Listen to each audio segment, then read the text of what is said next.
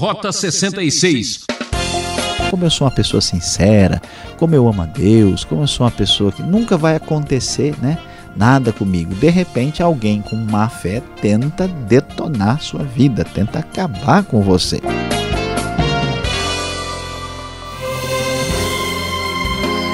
Você está querendo estudo bíblico? Este é o programa Rota 66. A aventura e emoção em cada página das Escrituras. Estamos explorando o livro de Daniel, o mais enigmático do Antigo Testamento. E o professor Luiz Saião nos leva hoje ao capítulo 3 para falar sobre provação. Um tema muito quente será discutido neste programa. Temperatura máxima até que ponto você sustenta a sua crença? Os amigos do profeta Daniel foram ao extremo por causa da fé. Como manter os valores morais e espirituais numa sociedade pagã cheia de crendices? É o que vamos acompanhar agora. Fique com a gente. Meu querido ouvinte, nós vamos iniciar nossa leitura bíblica no começo do capítulo 3 e ouvindo coisas impressionantes e assustadoras. Nem parece que aconteceu o que vimos no capítulo 2. Diz o texto, conforme a nova versão internacional, que o rei Nabucodonosor fez uma imagem de ouro de 27 metros de altura e 2 metros e 70 centímetros de largura e a ergueu na planície de Dura, na província da Babilônia.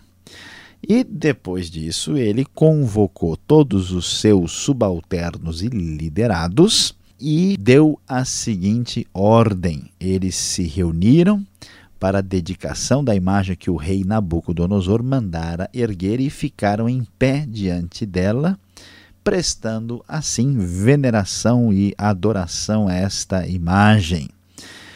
Olha só o que vemos aqui. O rei Nabucodonosor, que no capítulo 2 havia reconhecido que o Deus de Daniel é o Deus dos deuses, agora, movido pela sua ganância, movido pelo seu orgulho, manda fazer uma estátua enorme, uma estátua de ouro, e alguém pode ficar assustado, puxa, 27 metros de altura de ouro, mas fique tranquilo, isso não é ouro maciço, é muito provável aqui que seja apenas uma estátua que não tenha, seja apenas revestida, seja oca, não seja uma estátua de ouro maciço, porque isso seria realmente algo de muitas toneladas. E ele então dá a seguinte ordem: que todos devem se colocar diante desta estátua, que é a estátua do próprio rei. E a ordem é esta: esta é a ordem anunciada pelo arauto. Ó homens de todas as nações, povos e línguas, quando ouvirem o som da trombeta, do pífaro, da cítara, da harpa, do saltério, da flauta dupla e de toda espécie de música, prostrem-se em terra e adorem a imagem de ouro que o rei Nabucodonosor ergueu. Quem não se prostrar em terra e não adorá-la será imediatamente atirado numa fornalha em chamas. Veja só que impressionante. Todo mundo sabe que uma das coisas que mais interessa ao ser humano é ser elogiado, é ser admirado pelas outras pessoas em função das suas capacidades. Até aí, a coisa é relativamente normal. O grande problema é que esse senso normal pode perder a referência por causa do pecado humano. E aí então as pessoas começam a acharem que elas são melhores ou mais importantes do que as outras pessoas. E aí surge então o egocentrismo tão grande quando o ser humano ah, se acha de alguma maneira diferente dos demais a ponto de ter de receber aplausos e admiração extremamente diferenciada. Pois é. Esse mecanismo é o que atua no coração dos monarcas e todas as pessoas que se tornam importantes e famosas no cenário mundial. O rei Nabucodonosor, tão cheio de si, agora entendendo-se a si mesmo como um ser divino, digno de adoração, exige adoração, como aconteceu com muitos monarcas do passado. Na Roma antiga, Alguns, inclusive, eram mortos quando negavam a adoração aos Césares, que também se achavam divinos. E diante disso, todo mundo querendo permanecer vivo, quando né, a sonoplastia começou a funcionar diante do som da música, diz o verso 7 que os homens de todas as nações, povos e línguas prostraram-se em terra e adoraram a imagem de ouro que o rei Nabucodonosor mandara erguer. Como você certamente já deve estar antecipando, lembre-se lá que Daniel teve problemas com os babilônios, com o rei, por causa da comida. Se a comida impura já era problema, imagine aqui o pecado mais grave possível, o da idolatria, como é que isso iria atingir em cheio a esses servos de Deus que estavam na Babilônia. No capítulo 3 não aparece a figura de Daniel, mas sim dos seus amigos. E quando isso foi feito, você pode imaginar, eles se recusaram a se prostrar e a venerar e adorar a imagem do rei. E isso levou com que eles fossem denunciados. Nesse momento, alguns astrólogos se aproximaram e denunciaram os judeus. E a denúncia está bem clara. Esses líderes do ocultismo babilônico chegaram e disseram: Há alguns judeus que nomeaste para administrar a província da Babilônia, e então eles relacionam Sadraque, Mesaque e Abednego, que não te dão ouvidos, ó rei, não prestam culto aos teus deuses, nem adoram a imagem de ouro que mandaste erguer. Aqui nós temos uma denúncia formal acusando a os amigos de Daniel de rejeitarem a ordem real. Diante disso, eles tiveram que prestar contas, foram chamados para responder essa esta exigência que estava sendo apresentada. Então Nabucodonosor questiona: é verdade, Sadraque, Mesaque e Abednego, que vocês não prestam culto aos meus deuses, nem adoram a imagem de ouro que mandei erguer? Então agora vem a hora do teste. Então o rei diz: Olha, quando vocês ouvirem todo o som da música, se vocês se dispuserem a prostrar-se em terra e adorar a imagem que, que eu fiz, será melhor para vocês. Mas se não adorarem, serão imediatamente atirados numa fornalha em chamas. E que Deus poderá livrá-los das minhas mãos. Como o nosso ouvinte pode observar, há aqui um conflito sobre quem é que manda de verdade. Quem é que é o Deus verdadeiro? Quem é que é o ser divino? Será que é Nabucodonosor? Será que são os deuses da Babilônia? Ou será que é o Deus de Israel? E a afronta é direta. Que Deus poderá livrá-los das minhas mãos? E é interessantíssimo e digno de nota como é que os amigos de Daniel, Sadraque, Mesaque e Abednego respondem. Olha só que interessante. Ó Nabucodonosor, não precisamos defender-nos diante de ti. Se formos atirados na fornalha em chamas, o Deus a quem prestamos culto pode livrar-nos, e ele nos livrará das tuas mãos, ó Rei. Mas se ele não nos livrar, saiba, ó Rei, que não prestaremos culto aos teus deuses, nem adoraremos a imagem de ouro que mandaste erguer. É interessante que estes homens de princípios dizem: olha, pode ser que Deus nos livre, ele tem poder para isso.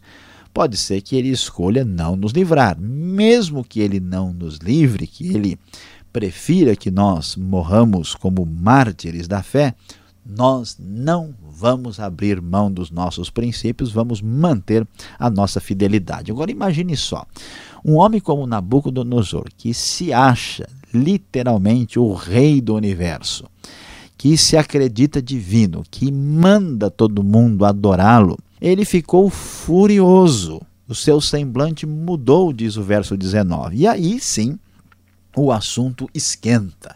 A coisa começa a pegar fogo e chegamos à temperatura máxima.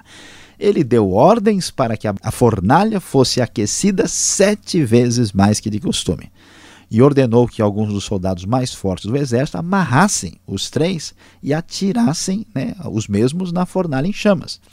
E esses três homens foram vestidos com seus mantos, calções, turbantes, roupas e foram amarrados e atirados na fornalha que estava extraordinariamente quente na sua temperatura máxima. A ordem do rei era urgente, a fornalha estava tão quente que, atenção, atenção, que os soldados que levaram Sadraque, Mesaque e Abednego para lá morreram de tão quente que estava.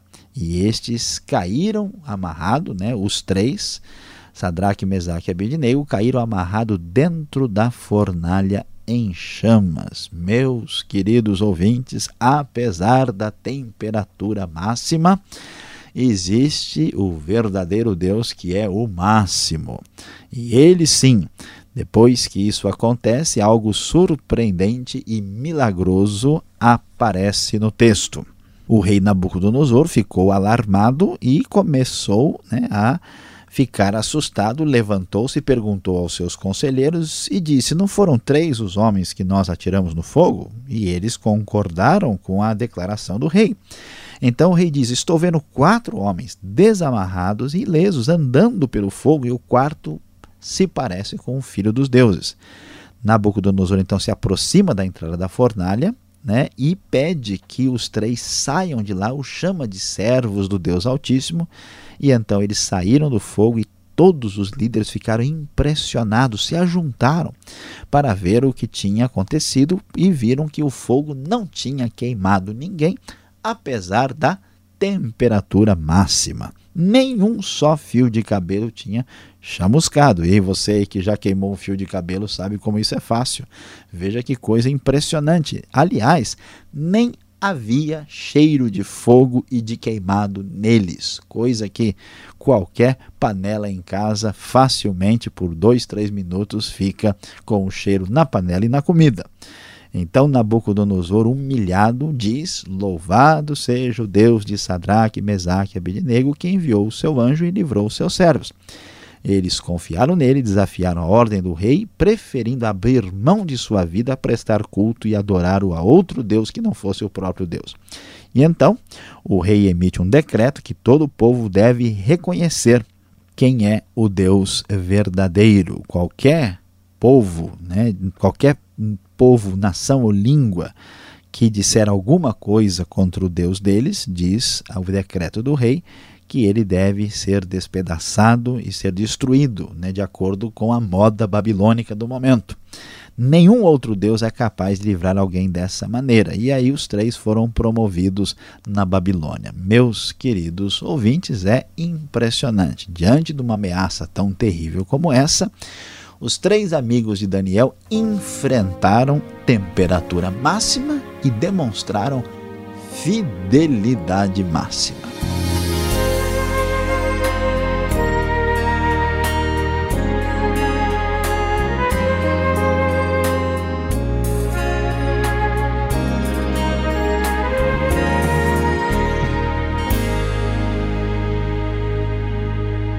Tempo para um café. Este é o programa Rota 66, o caminho para entender o ensino teológico dos 66 livros da Bíblia.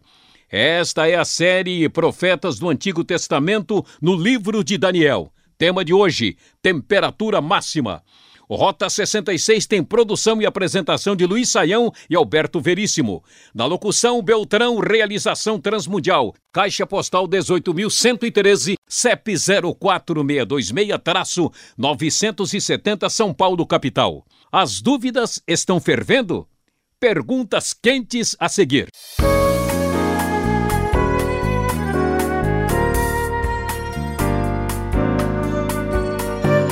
O estudo em Daniel capítulo 3 está pegando fogo. Você está acompanhando a exposição do professor Luiz Saião e as perguntas chegam agora para você. Professor Luiz Saião, este rei aqui, em Como entender? No capítulo anterior, parece que ele havia crido no Deus de Israel. Como pode alguém então exigir adoração e uma postura dessa?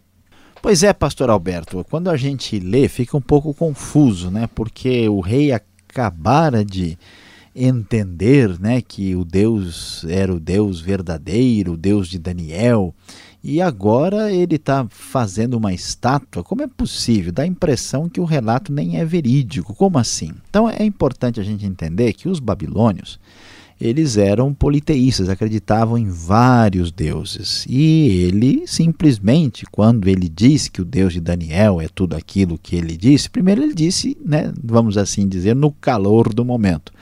Segundo, é que ele está reconhecendo que ali tem um Deus poderoso e forte. Não é que o rei se converteu, assim, se voltou para Deus como uma pessoa faz quando abre o coração para o evangelho. Não, a coisa não é bem isso, né? É fogo de palha, né? É fogo de palha, né? E além disso, a gente também vai entender aqui, né, é, é, olhando bem para a história, que o Nabucodonosor continua, como qualquer ser humano, frágil pela sua natureza pecaminosa. Então ele né, se sentiu no momento assim maior da sua vida e então achou que tinha todo esse direito. O importante também descobrir que na antiguidade os reis se achavam né, é, vindo dos deuses e tinham autoridade para governar dada pelos deuses. Então aí a gente tem uma ideia mais clara do que, que acontece aqui no texto. Agora, uma pergunta assim um pouco quente, né? O assunto aqui é religião ou é política, né? Porque a gente vê assim, puxa, os amigos aqui de Daniel, eles foram delatados, denunciados pelos seus amigos, né? Pelos seus companheiros de trabalho, né? É verdade. E aí a gente começa a perceber né, que, junto com essa questão uh, da fé, nós temos também essa situação de confronto, né, de inveja, porque nós temos visto aí que tanto Daniel como seus amigos, eles prosperaram e estavam em posição boa. E isso traz aquilo que todo mundo conhece, que é tentar puxar o tapete do outro. Isso é muito importante porque algumas pessoas acham, não, como eu sou uma pessoa sincera, como eu amo a Deus, como eu sou uma pessoa que nunca vai acontecer né, nada comigo. De repente, alguém com má fé tenta detonar sua vida, tenta acabar com você. Então veja só, Deus não impediu que os amigos de Daniel fossem denunciados. Deus não vai impedir que a gente passe por dificuldades e problemas. A questão aqui, além da questão da fé, também envolvia uma inveja que foi claramente apresentada aqui na discussão do capítulo. Agora eu fico imaginando lá no versículo 25, né, 24 em diante, né, do capítulo 3 aqui de Daniel, como seria é, é, essa imagem, né? O que podemos dizer desse quarteto fantástico, professor? Quem seria este outro que aparece na fornalha? Pois é, pastor Alberto, é interessante, né? A gente observa que os três são jogados dentro do fogo aqui na temperatura máxima, né? O Nabucodonosor estava tão assim, né, enlouquecido, de cabeça quente, né, que ele então mandou aquecer ao máximo aqui a, a fornalha que o pessoal que levou né, os três para serem jogados no fogo morreram. Então a coisa não tem explicação assim humana normal. E aí ele olha e vê os quatro lá dentro e um deles, né, na descrição do rei, é um parece como um filho dos deuses. E depois lá adiante nós vemos o própria, a própria palavra, né, o Nabucodonosor, dizendo que Deus tinha enviado o seu anjo e que livrou os seus servos. Então a indicação do texto é que um anjo de Deus acompanhou ah, os três neste momento. Né? Esta é a palavra do texto. Aí alguns estudiosos discutem que anjo é esse. Né? Nós vamos pensar e refletir, né? Ah, não vamos discutir o sexo dos anjos, mas a identidade deles. Que anjo que está envolvido aqui? Tem gente que acha que é uma referência ao anjo do Senhor, que é uma teofania do Antigo Testamento, mas isso não pode ser oficialmente comprovado. Né? Alguns estudiosos imaginam que poderia até ser Cristo, mas o texto não dá nenhuma direção clara nessa direção. Acho que é mais razoável entender que foi um anjo de Deus né? e que o milagre aconteceu por essa intervenção divina. Então, professor, agora olhando aqui o verso 17, a situação que esses três se encontraram, Deus gosta de fortes emoções, não é mesmo? Porque olha, permitir que o problema chegasse assim tão ao extremo, né? Como isso pode acontecer?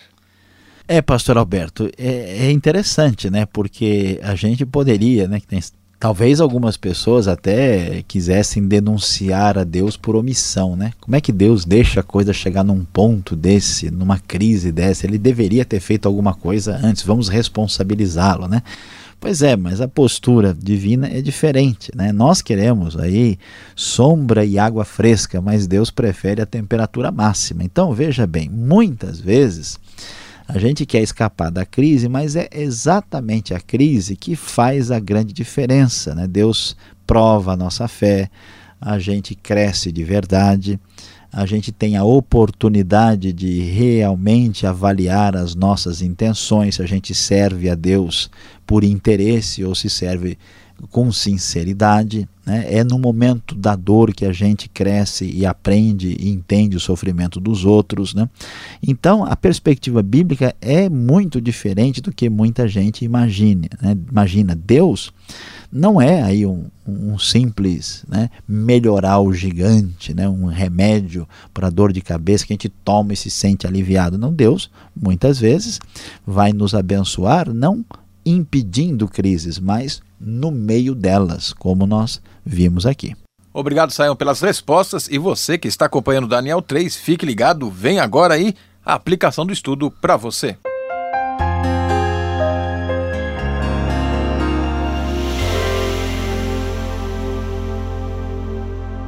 Hoje no Rota 66, você estudou conosco o livro de Daniel, capítulo 3. Sim, talvez você ficou de cabeça quente porque o nosso estudo foi temperatura máxima. Sim, a temperatura subiu por causa do orgulho do rei Nabucodonosor, como você acompanhou, que fez uma imagem de ouro enorme com o desejo de ser adorado. E a sua exigência foi além dos limites quando ele quis que todos o adorassem.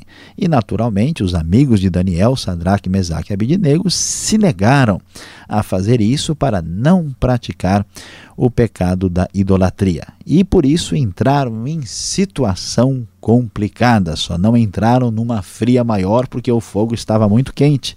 Eles tiveram de enfrentar a fúria do rei e foram lançados na fornalha de forno quente, de fogo ardente. Meu querido ouvinte, diante dessa realidade, nós vamos descobrir que Deus reserva para todos nós uma hora de provação. Talvez a gente imagine ou viesse a imaginar que o caminho de Deus seria um caminho assim suave, sem lombadas, sem percalços e complicações. Mas não, Deus reservou para mim, para você a hora da provação. E esta hora da aprovação muitas vezes é difícil, você deve se preparar. Não quer dizer que Deus não ama você, que Deus não está no cuidado. Você precisa descobrir a grande verdade que aqui vai na nossa aplicação.